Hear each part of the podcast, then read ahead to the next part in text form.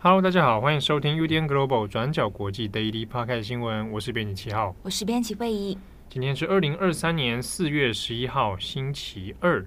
啊，今天的 Daily Podcast 新闻呢，我们会来讲三大则哦。第一个还是会看一下美国肯塔基州这边的银行枪击案。第二个呢，我们会继续来追踪关于美国的机密文件外泄的风波。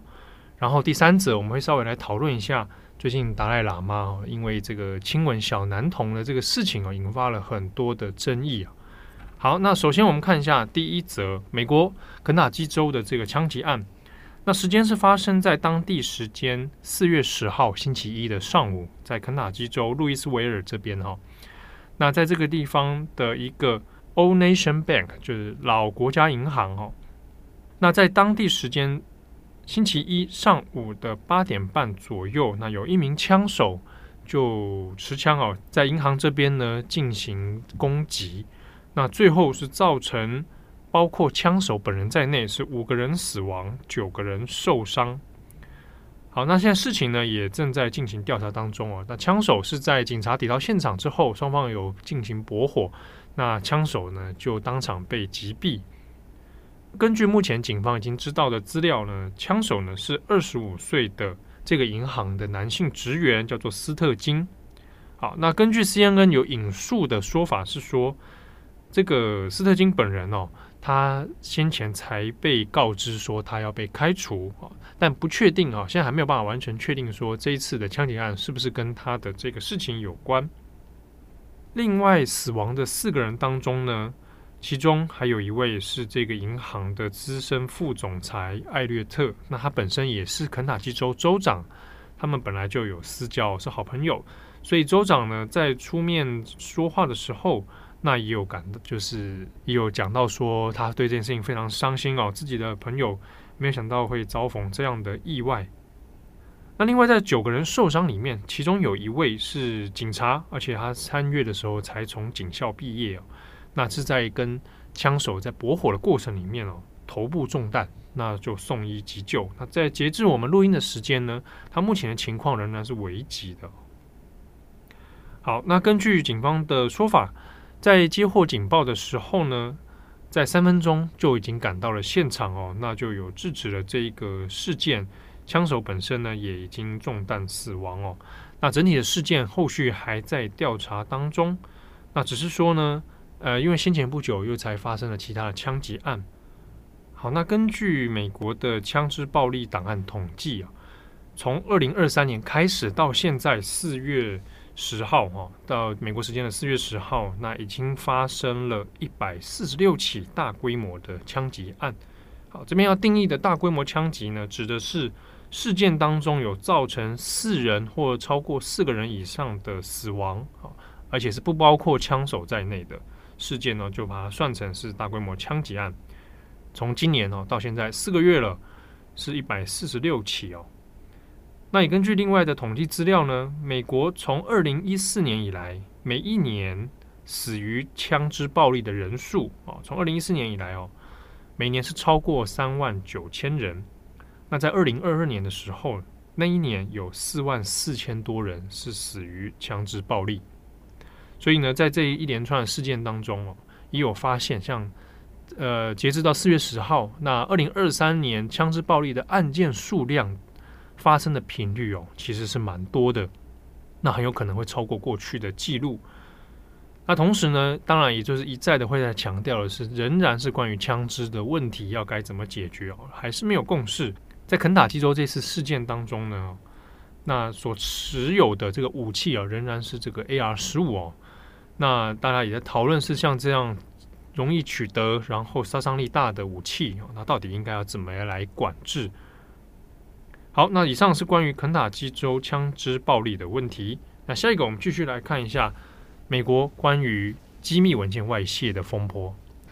对，在昨天四月十号的 Daily 上面，我们有稍微整理了两批机密文件的部分内容，还有可能会带来的影响。那现在一天过去之后，调查还在持续，那但是外媒又整理了更多的资料，那我们现在呃就来跟大家整理更新。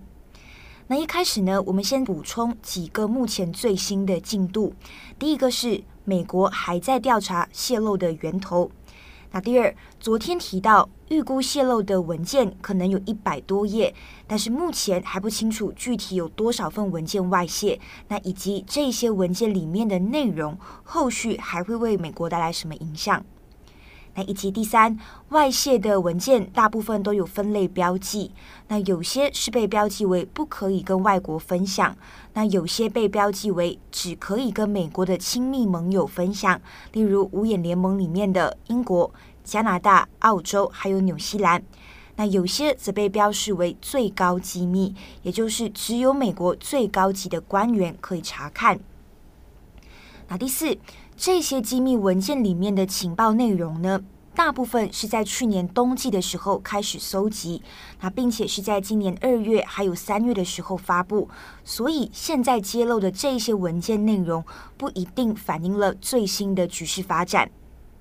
那一刚开始，美国外泄的机密文件呢，是由《纽约时报》在上个星期首先报道，那再由其他的媒体陆续跟进，那最后记者们也开始追溯，发现机密文件最早已经在二月二十八号，还有三月二号的时候，已经在社群平台 Discord 上面发布。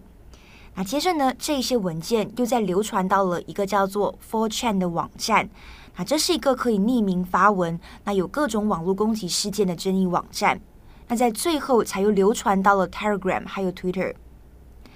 第五，外泄的机密文件里面发现，美国不止监听，还有渗透了俄罗斯的各个部门。那也一样对各国，包括自己的盟友，都持续在做情报搜集的工作。也就是再一次让大家意识到，美国的间谍活动是如何遍布全球的。那所以接下来我们主要会来看看受影响的国家怎么来回应外泄的机密文件。那这些国家包括乌克兰、俄罗斯、南韩、以色列、埃及，还有五眼联盟等等。那首先我们先看乌克兰跟俄罗斯。华盛顿邮报就整理，那这次大部分外泄的机密文件都是跟乌俄战争有关的。内容跟我们昨天提到的类似，那是关于军备情报、弹药消耗、俄罗斯的攻击计划以及乌克兰的春季大反攻等等。那这对美国跟乌克兰来说，呃，外泄其实是相当危险的。那因为如果大部分的内容是真实的，那么俄罗斯就会相对应的来调整方式，呃，来应对哦。所以后续美国的情报搜集就会变得非常困难。那对此呢，乌克兰对外采取的其实是一个质疑的态度。那意思是，他们官方对外的回应都是他们怀疑文件内容的真实性。那包括泽伦斯基的顾问在 Twitter 上面表示，他就说文件外泄的目的非常的明显，就是为了要转移大家的注意力，那借此来引发大家互相怀疑、猜忌。那暗指呢，有可能是亲俄分子，或者是俄罗斯故意释放这一些文件来挑拨离间哦。那俄罗斯方面，克里姆林宫的发言人他们就这么回应，他们就说，美国对于其他国家的间谍活动根本不足为奇。那当被问到说，诶，外界也有质疑俄罗斯，那是不是有外泄这一些文件的时候？那发言人就表示，根本没有必要回应这个问题。那因为反正外界都倾向呃把这些问题都归咎在俄罗斯身上。好，第二，我们来看看南韩的回应。那就目前在南韩已经延烧开来哦。我们昨天提到机密文件，就有指出，美国情报机构以拦截电话或者是电子讯息的方式，那发现南韩内部正在争论要不要提供武器给乌克兰，那也担心拜登政府会因此施压哦。那对此，《华尔街日报》也有做了一篇报道来讨论南韩的舆论反应，那就指出，南韩政府要先调查确认这些机密文件内容的真实性。调查完成之后，就会对美国采取合理的措施。那但是呢，他们并没有举出具体的措施是什么。那可能一方面呢，也是要观望呃美国的其他盟友们后续会怎么回应。好，那南韩为什么也会被卷入乌俄战争里面？主要也是南韩目前是全球速度增长最快的军武制造国家之一哦，所以他可能也会受到来自西方阵营的压力，要求他们提供武器给乌克兰。那但是对此，南韩是非常谨慎。那因为一方面这会违反南韩的政策，因为南韩禁止提供武器给战争国家。那另一方面，南韩这样子做其实也是避免激怒俄罗斯。那担心呢会让俄罗斯借此加强跟北韩之间的关系。但是无论如何，总统尹锡悦预计就要在四月二十六号到美国进行国事访问。那预计也会跟美国讨论机密文件的外泄，还有监听这些事项等等。那第三，接着我们来看以色列，他们也在这一次的机密文件内容里面哦，而且类别还是最高机密。我们在之前的 Daily 上面有跟大家提到，以色列的司法改革引起极大的争议，那包括民众还有官员都有出来抗议总统纳坦雅胡，所以情报文件里面就有说，那发现以色列的情报间谍机构莫萨德，那这个情报机构就有呼吁莫萨德的官员还有以色列的公民抗议纳坦雅胡的司法改革。那在以色列，莫萨德是被严厉禁止干涉国家事务的，所以文件内容如果属实，那也会在以色列引起极大的争议。那对此，纳坦雅胡就发表声明，表示摩萨德在位的这个高级人员都没有参与示威活动，那并且也会见了摩萨德的局长。那这位局长呢，就表示，哦，这不是真的，这一切都是美国的误解等等。那第四，还有美国在中东的亲密盟友之一埃及。那根据华盛顿邮报的独家报道，那机密文件就有提到，埃及总统塞西预计要生产多达四万枚的火箭，想要偷偷的、秘密的把这些火箭送到俄罗斯。那文件就有提到，呃，塞西就说，呃，这些火箭的制造还有运输过程都要全程保密，以免跟西方产生问题。那如果内容属实，那么这也会让美国相当的尴尬。因为在中东，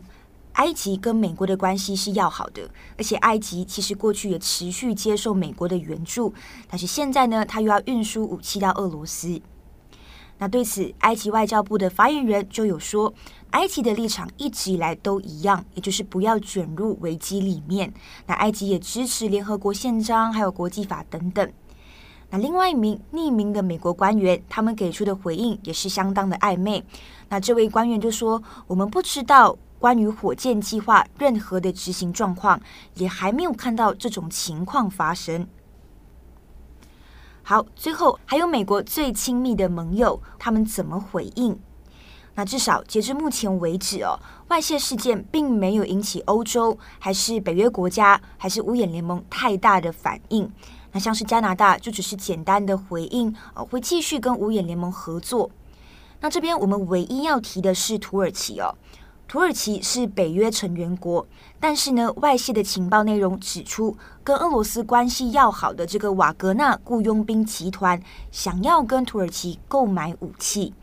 那对此呢，土耳其是还没有公开评论这件事。那么以上呢，就是现在关于外泄机密内容的一些进度更新。那有关于前面提到南韩的部分，那各位听友读者也可以来期待我们专栏的作者驻韩的记者杨浅豪。那这个礼拜也会预计会来针对这个南韩还有文件外泄的这个问题哦，在南韩掀起很大争议，那会做一个深度的报道，也请大家期待。好，那下一则我们来谈一下关于达赖喇嘛的新闻哦。最近可能大家有看到这两天。应该从昨天晚上吧，哦，那相关的新闻就在不管是台湾或欧美，其实延烧很大。就是达赖喇嘛，那在一个这个活动上面哦，那对一个小男孩伸出了舌头啊，那这个表示亲密的举动，引发了非常大的争议。我们这边稍微讲一下他这个事情的前因后果。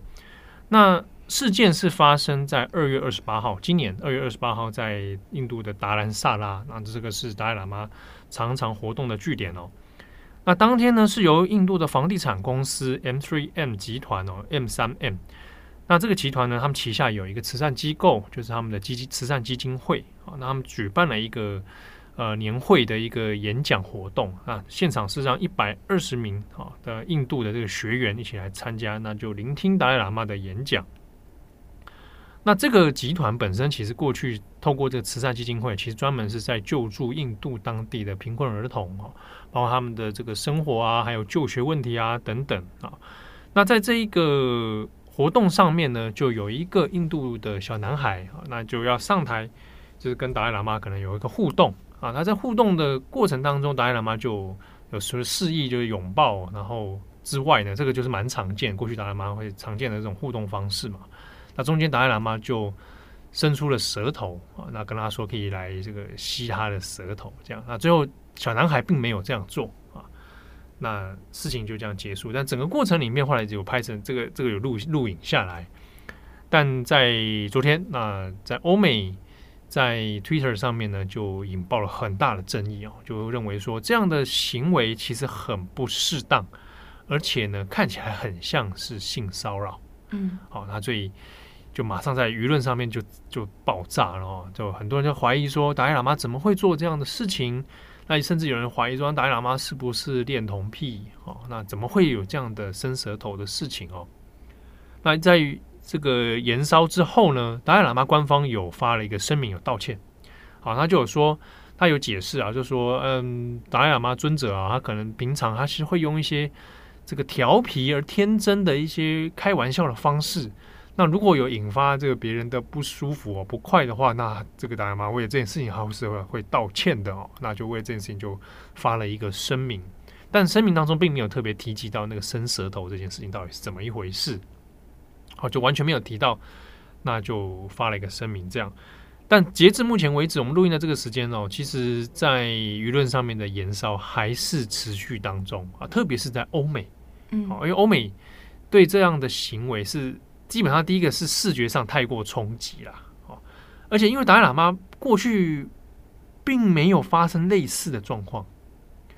但是我们值得一提的是，我们也可以看到很多人讨论了，有人可以找到是达赖喇嘛过去很多这个要跟别人亲吻的这个场景，像是二零一五年他想要亲那个突突大主教的画面，对，对他想要 kiss，然后就是双双方互相表达这个友好友好，嗯，对，但是呢，在过去那些。景象里面其实也算是常见的啊，当然还会有这个很调皮这个景象，但我们要讲的是，第一，对方都是成人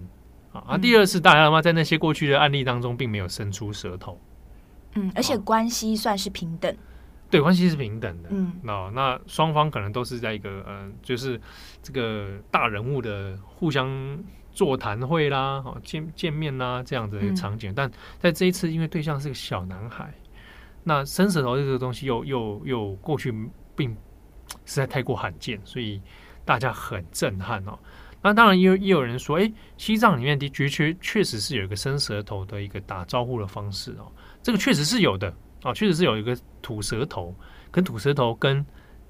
吸舌头是不一样的啊，没错，因为在西藏里面，他并没有说要你来吸他的舌头啊。那其实即便到现代哦，呃，我不知道大家有没有跟藏人接触过啊，其实。即便我自己小时候跟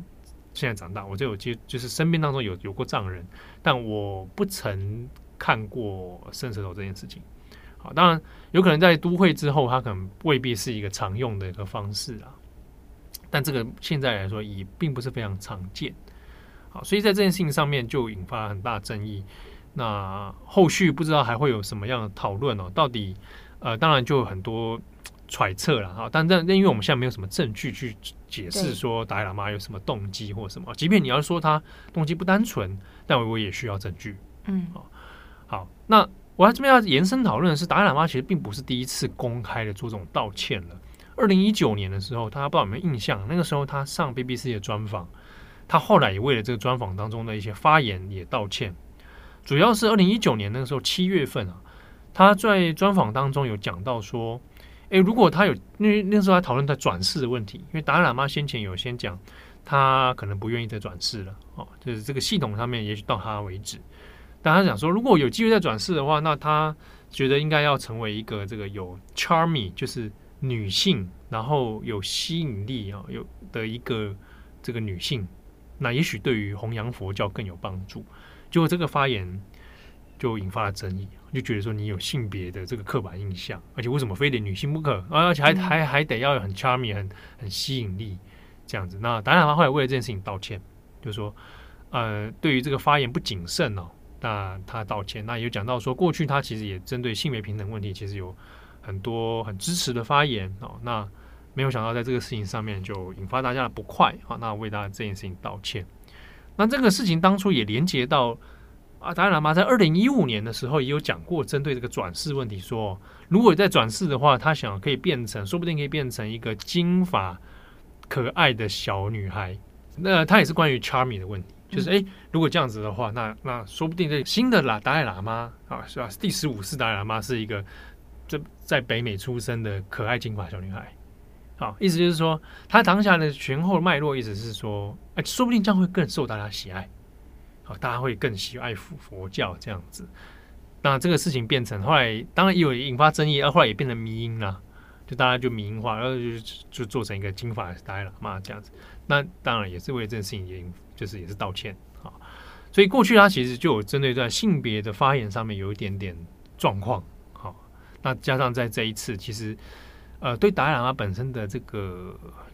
形象来讲是蛮伤害的，所以呃，即便其实即便在佛教界里面，有时候对于出家人的言行举止是有一些人很在意的话，是很注意他们的言行，你的一举一动很有可能会造成外界对于宗教领袖的。这个形象的伤害。啊，他甚至演变成所以对这整个宗教体系啊的一些抨击啊，信任感的崩坏啊，哦，那所以很多人是在出家的言行上面是要很注意他讲的每一句话，尽量甚至是不要开玩笑的，严肃的，严肃的。可是达赖喇嘛之所以某种程度上受大家喜爱，喜爱是也是他所谓 对啊，所以他不那么严肃，他比较大众化，哦，所以你看到其他对大众讲的话那个。呃，言谈其实也是相对比较亲民一点，就是不是很深奥的内容。嗯啊，比如说像这一次他在二二月二十八号在印度讲的这个内容里面，他其实讲的就是，但还是一样那一套嘛啊，慈慈悲心啊，宽容啊，大家要 peace，心灵就 peace，你就很多人就感觉你你很多事情就迎刃而解，哎，比较大众可以理解的内容啊，没有很深奥啊，那大家可以听了就觉得很有收获，这样子好。那不知道大家对这事情有什么看法啊？当然，我觉得也不用急着太，有的人当然是说太快下定论，对，或者有的人觉得还，嗯、我知道很多人好像很崩崩溃啊，就是这达赖喇嘛怎么会这样，很很很 shock 啊。那我觉得，也许你可以冷静想一想啊。第一个就是，我想，即便就佛教的定义来讲，他也不太希望你过度崇拜个人。好当然，如果你觉得太过崩溃的时候，也许想一想，哎，那我是不是过去在佛教的思考上面有点过度依赖个人了？啊，那这个是不是一个可以反思的一点哦？这个这个、可以大家来讨论啊。好，那以上是今天的 day podcast 新闻。我是编辑七号。我是编辑慧怡我们下次见喽拜拜。拜拜。滴滴答滴滴转角国际转角过街新闻。滴滴答滴 global podcast 新闻。